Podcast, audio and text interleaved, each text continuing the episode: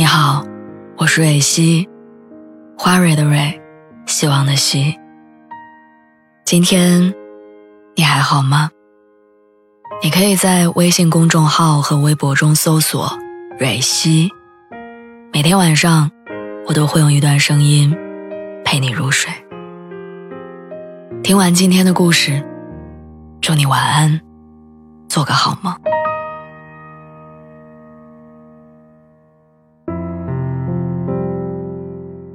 上周末逛街，我试了一条裙子，特别喜欢，于是我拿出手机想拍个照片，结果被售货员制止，说他们店里不允许拍照。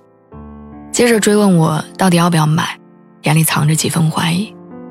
我迅速的摇摇头，钻进试衣间里，把那件衣服换了下来，继续掏出手机，偷偷拍照。很明显，我喜欢那件衣服，所以我需要一张照片才能在网上。便宜的同款。当我按下拍摄键的一瞬间，委屈突然不受控制的袭来。我想不明白为什么自己都快三十岁了，生活却还是像二十岁的时候一样一无所有。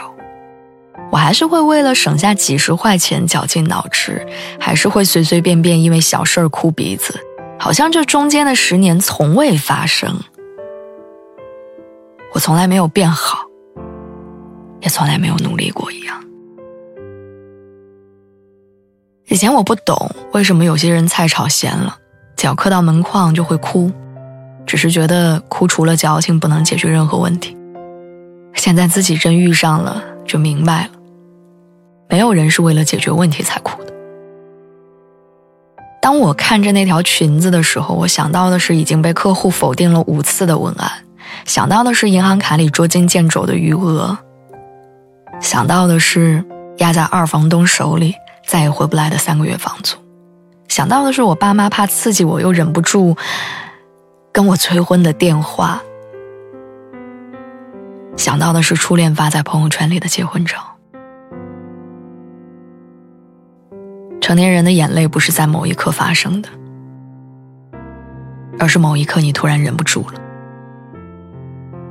成年人真的太会隐藏情绪了，你在街上随便遇见的一个人，都有着波澜不惊的样子，好像天塌下来都跟他们没关系。但我们都知道，藏起来不等于消失。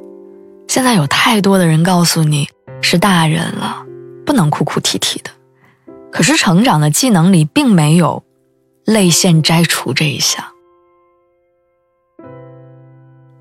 詹青云说：“最好的情绪管理就是明白，任何情绪都是应该的，难过是应该的，委屈是应该的，害怕、胆小、犹豫都是。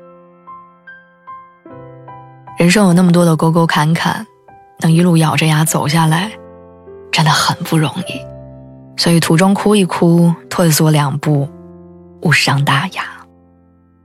努力保持笑容的日子，也要记得回头抱一抱你的脆弱。”他也是你真实的一部分，他不应该被藏在角落，不然